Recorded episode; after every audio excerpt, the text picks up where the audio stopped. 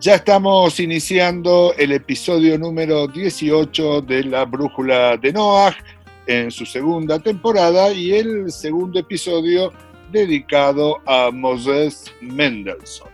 Como siempre, estamos junto al rabino Ari Burstein. ¿Cómo estás, Ari? Hola, Manolo, ¿cómo te va? Muy bien. En nuestro anterior episodio vimos el intento de Moses Mendelssohn por conjugar a las religiones en general con el iluminismo filosófico. En el año 1767 publica un libro, Fedón, en el que reconstruye el diálogo platónico teniendo a Sócrates como figura central. Tres diálogos ingresan en este libro que constituyen el núcleo del texto, de modo que en los dos primeros se intenta demostrar la inmutabilidad y en el tercero la inmortalidad del alma, claro está. Y un anexo donde intenta responder a las críticas de los lectores contemporáneos a Mendelssohn. Estamos eh, evidentemente ante un texto a contrapelo que arremete contra el escepticismo, el materialismo y el ateísmo de la ilustración francesa e inglesa, al tiempo que reivindica la religión natural. A contrapelo decimos porque está en franca oposición a la brisa que corre por toda Europa. Se trata de un texto, decíamos, que pretende demostrar la inmortalidad del alma sin referencia alguna a la fe, a las escrituras, a la religión, etc. Pero Mendelssohn es un filósofo ilustrado que quiere seguir siendo judío. En su obra Jerusalén, tal vez la más importante de su producción, es donde Mendelssohn parece llegar a un principio de acuerdo entre revelación y razón. Se puede decir, Ari, que es en esta obra donde se encuentra la clave para superar la tremenda disyuntiva entre ambas? Yo diría, Manolo, sí y no. Es decir, en cierto sentido, todas las tradiciones religiosas tienen que ver con lo racional. Digamos, no hay cosa que escape a lo racional. En este sentido, Mendelssohn es un buen alumno de Maimónides. Ahora, el hecho de que sea racional no quiere decir de que sea universal. Esta es, esta es la cuestión acá clara. Es decir, la parte de la religión natural, como vos dijiste, sí es compartida por toda la humanidad, pero hay una, hay una parte de la religión particular que tiene que ver con los, con los preceptos y costumbres, en el caso que analiza Mendelssohn, que fueron eh, ordenados al pueblo de Israel, a pesar de que en principio es algo racional, no es compartido de manera universal, digamos, es solamente dedicado eh, exclusivamente para el pueblo de Israel. Y por eso el pueblo de Israel también no tiene el derecho incluso de imponérselo a nadie, porque es solamente para él. Y Mendelssohn pensaba que este principio que funcionaba claramente en la Torá, en teoría debía funcionar para todas las religiones pero recordemos, y lo hablamos la vez pasada, que Jerusalén ya es un escrito que es apologético en el sentido que viene a responder a todas las peripecias de vida que tuvo Mendelssohn con el tema del pastor Lavater y tantos otros, donde le dijeron tu teoría de tolerancia es una teoría equivocada, digamos. O si realmente querés ser tolerante, aceptá la verdad universal que está reflejada solamente en los principios del protestantismo cristiano. Bueno, y ahí Mendelssohn lamentablemente tuvo que salirse de la, del, del plan original y empezar hacer como una nueva teoría donde el judaísmo es paradigma de todo y el que quiere venir a compartir esos principios, que es el principio de la tolerancia, será bienvenido y si no, serás definido como religión intolerante. En este sentido, hace unos días, eh, viendo una conferencia de Jimena Solé, tuve oportunidad de conocer unas cartas de Mendelssohn en las que afirma que aún tratándose de una forma de prejuicio, de una actitud irracional, la religión, o mejor dicho, la religiosidad popular, no siempre debía juzgarse negativamente, que había prejuicios saludables para la convivencia y el orden social y otros que no lo eran. A los primeros, sostiene Mendelssohn, hay que eh, sostenerlos y protegerlos de alguna manera. Fíjate que es una conclusión política de muchísimo alcance. Incluso me hizo recordar a los tiempos de las revoluciones hispanoamericanas y a la independencia, donde este tema se planteaba especialmente en el Río de la Plata entre los iluministas de Buenos Aires y la religiosidad popular católica de los pueblos del interior, donde, bueno, este desencuentro después produjo un montón de consecuencias, guerras civiles, etc. Realmente es de una gran profundidad política lo que pensaba en este aspecto Mendelssohn. Y aprovecho para preguntarte, ¿es más un pensador político que un pensador sobre cuestiones estrictamente filosóficas? Yo creo que me parece que ni una ni la otra, digamos, Mendelssohn es un pensador del judaísmo, es un exégeta que renueva, digamos, la, tradición judaica en el contexto de su época. Yo no estoy seguro, Manolo, tampoco en qué, en qué contexto vos me, estás eh, afirmando el tema de la religión popular. Eh, y acá es una discusión, habría que leer bien sobre todo el, libro Jerusalén.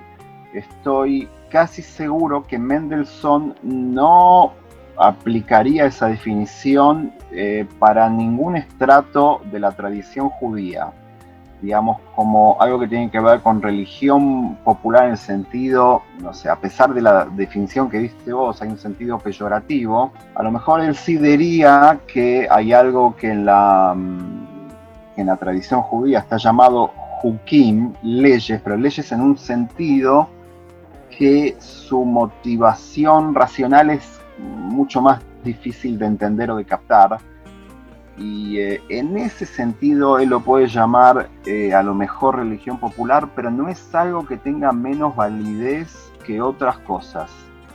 Mendelssohn en ese sentido es un pensador judío ortodoxo. Estamos lejos todavía de algún tipo de visión reformista donde se divide tajantemente entre ética y culto o racionalidad e irracionalidad, creo que no es el caso de Mendelssohn. Sí, Mendelssohn puede llegar a ser tolerante con lo que él llamaría, eh, no sé, la, tradición popular eh, de otros pueblos, pero justamente la tolerancia tiene que ver con que el juego sea mutuo, es decir, tenés todo el derecho de hacerlo, pero no tenés el derecho de imponérmelo a mí. Exactamente, es a lo que se refiere Mendelssohn en esa carta y me parece que eh, va en el sentido de que el modelo de transparencia pastoral que ya mencionamos como uno de los elementos del ideal luterano que fue adoptado por la ilustración alemana y especialmente por eh, Federico II de Prusia, tendía a conformar una suerte de estamentos de colonia por convicción religiosa, eh, donde bueno, el líder era el encargado de visibilizar los intereses y expectativas de cada colonia, es decir, de cada minoría religiosa, para así darle un sistema organizado al Estado. Y fíjate que hay otro dato muy interesante. Este libro está escrito en 1783. Un año antes, en la recientemente creada nación de las colonias inglesas en América del Norte, Thomas Jefferson escribe eh, un tratado que más o menos dice lo mismo. Si cuanto más eh, organizaciones religiosas existan, más fortalecida se va a ver la democracia. Realmente es muy interesante este sistema planteado por Mendelssohn, insisto, con las consecuencias, que no sé si la obra como tal, pero sí el espíritu de su pensamiento puede tener en otros estados o en otras, en otras sociedades.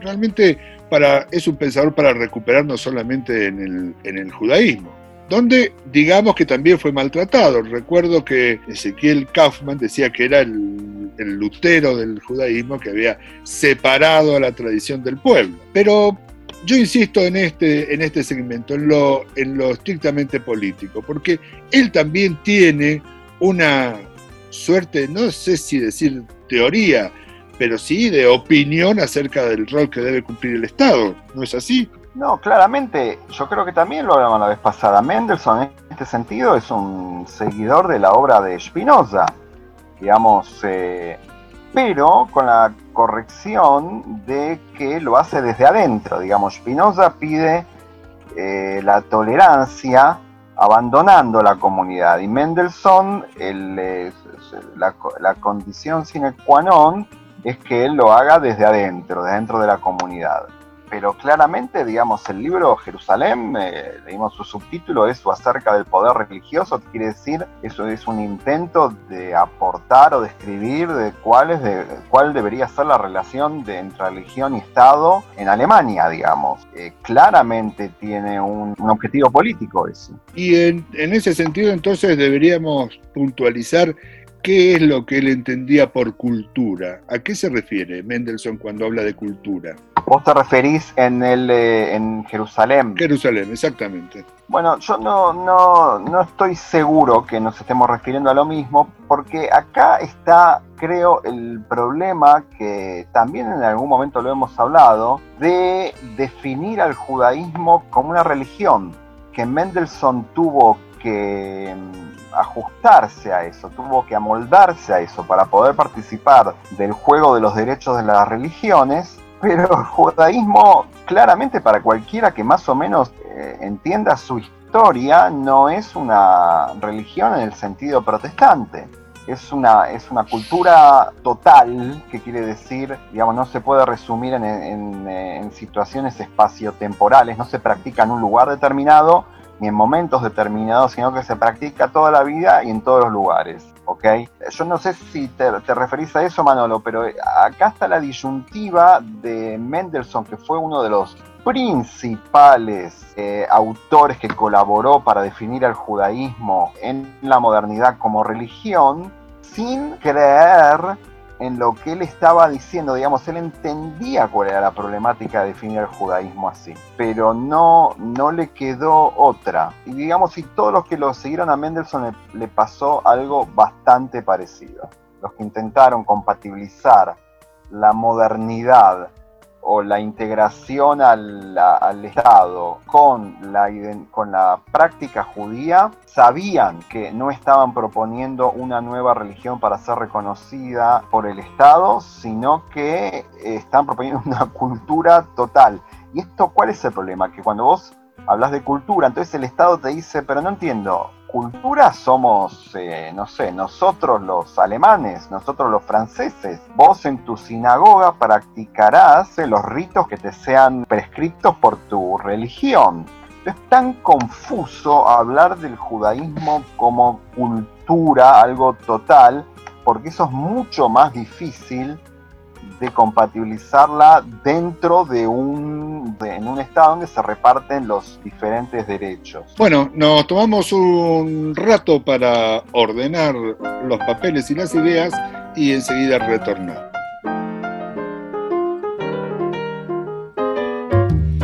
Never had nothing, no one to care.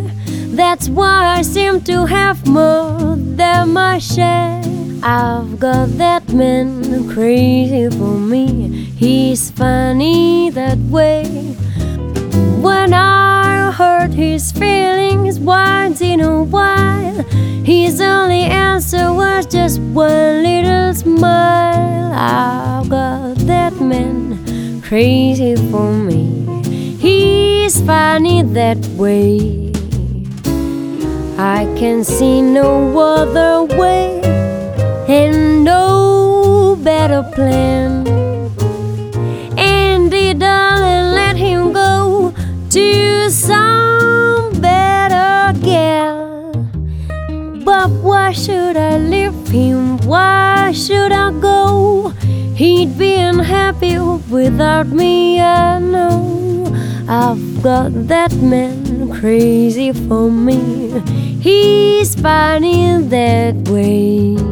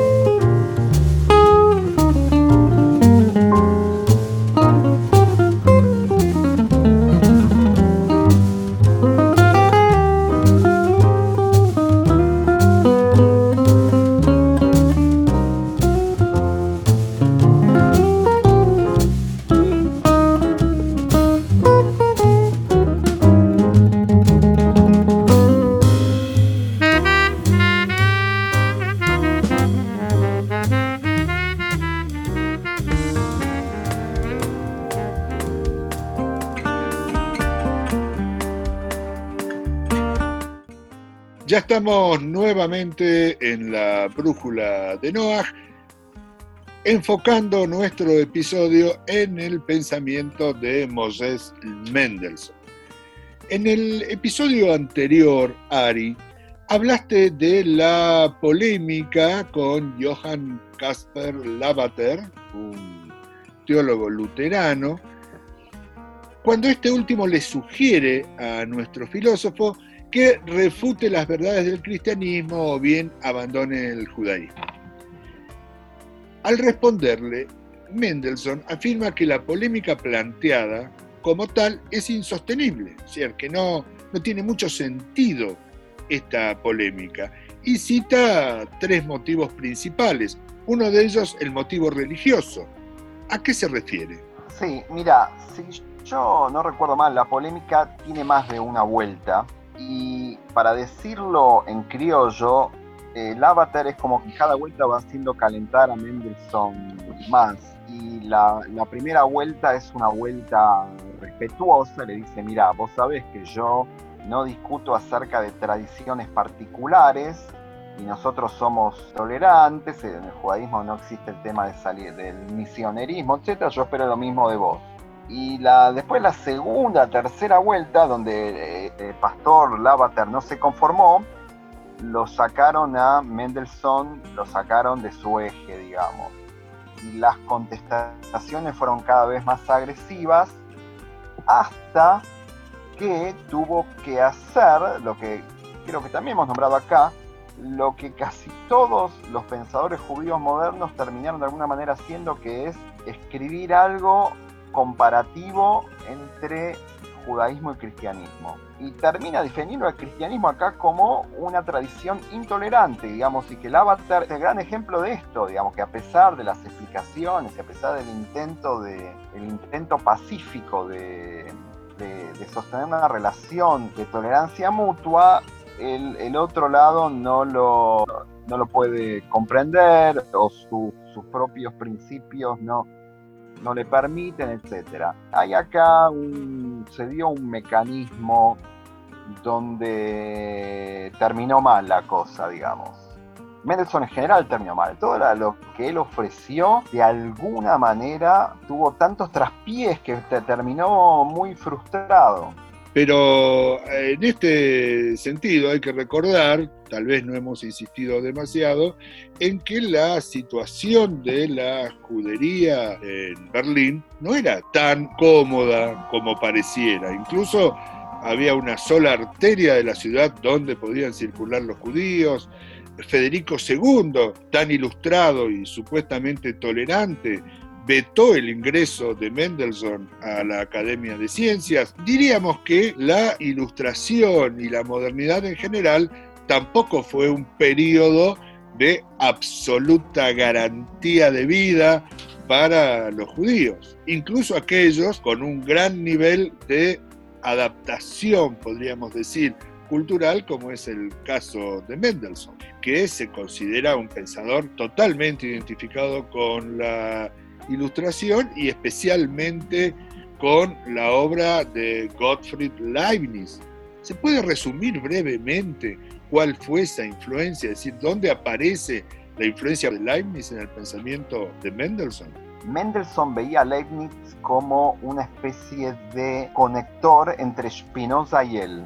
Y el, el, gran problema acá, que es un problema que yo diría está en casi todas las filosofías, empezando de la, filosofía griega, aparece muchísimo, casi todos los filósofos eh, medievales, sobre todo en, los filósofos que hablan de una deidad, es decir, de Dios de alguna manera, siempre el, el problema es qué lugar ocupa la naturaleza o lo creado y qué relación tiene con ese Dios.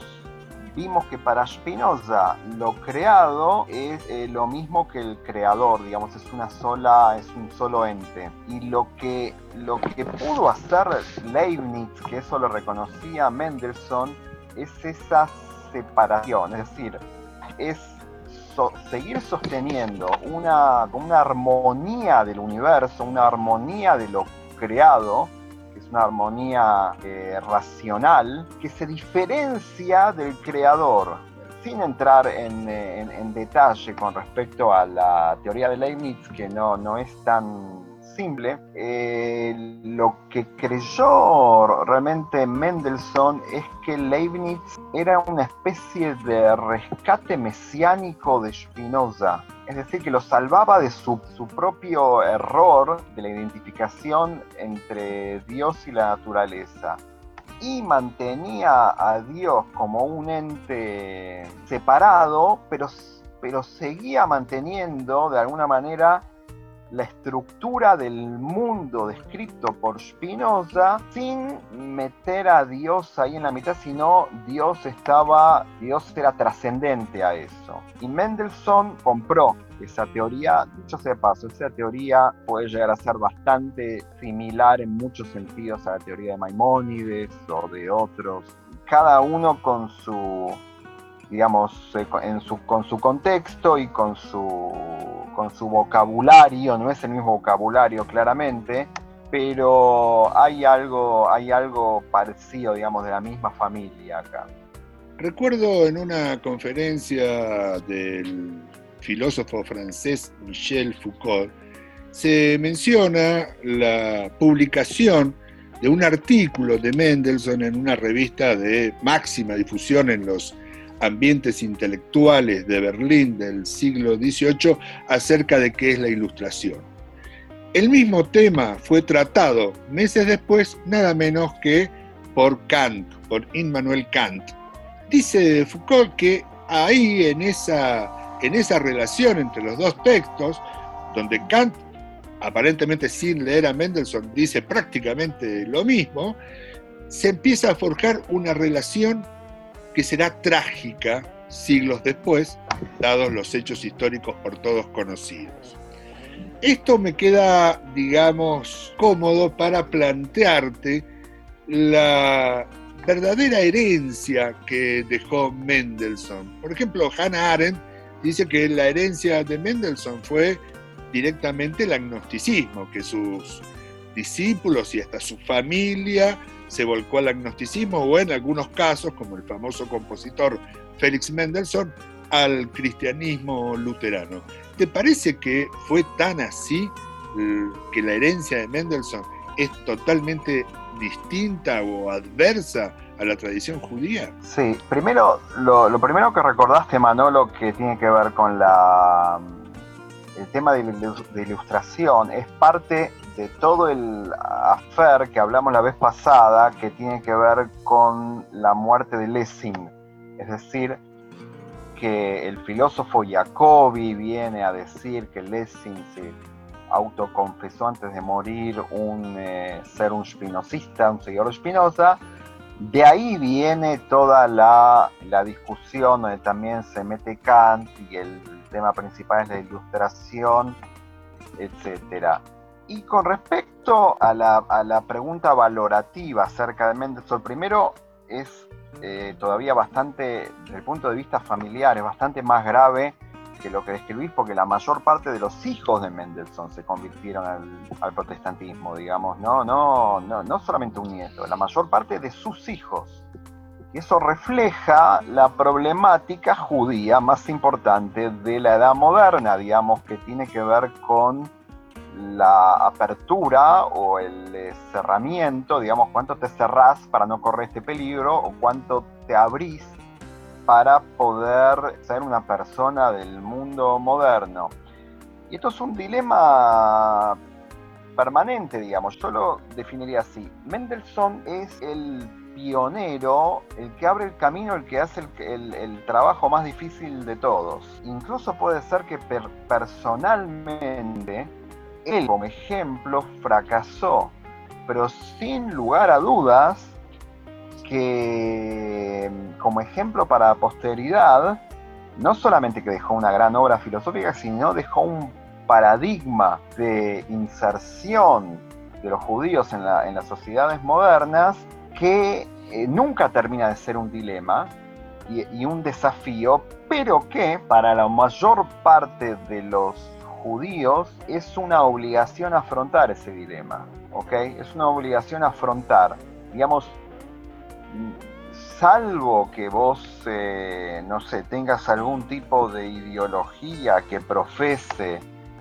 eh, lo que simbólicamente se llama el regreso a, a, estar adentro de las murallas del gueto, que es algo casi imposible de cumplirlo hoy en día, salvo que profeses esto, que digamos, gran parte de la ultraortodoxia de cierta manera lo, profesa, si no, vos estés donde estés, tenés que ver dónde marcas la cancha entre, la, entre, digamos, lo universal y lo particular, entre lo abierto y lo cerrado, etc. Y el que abre el camino de manera frontal, de manera muy visible, es Mendelssohn, digamos, ese, es el gran valor de su, de su legado. Eh, yo podría estar acá hablando de, no sé, de la familia de Mendelssohn y decir, mirá, mirá lo que le pasó.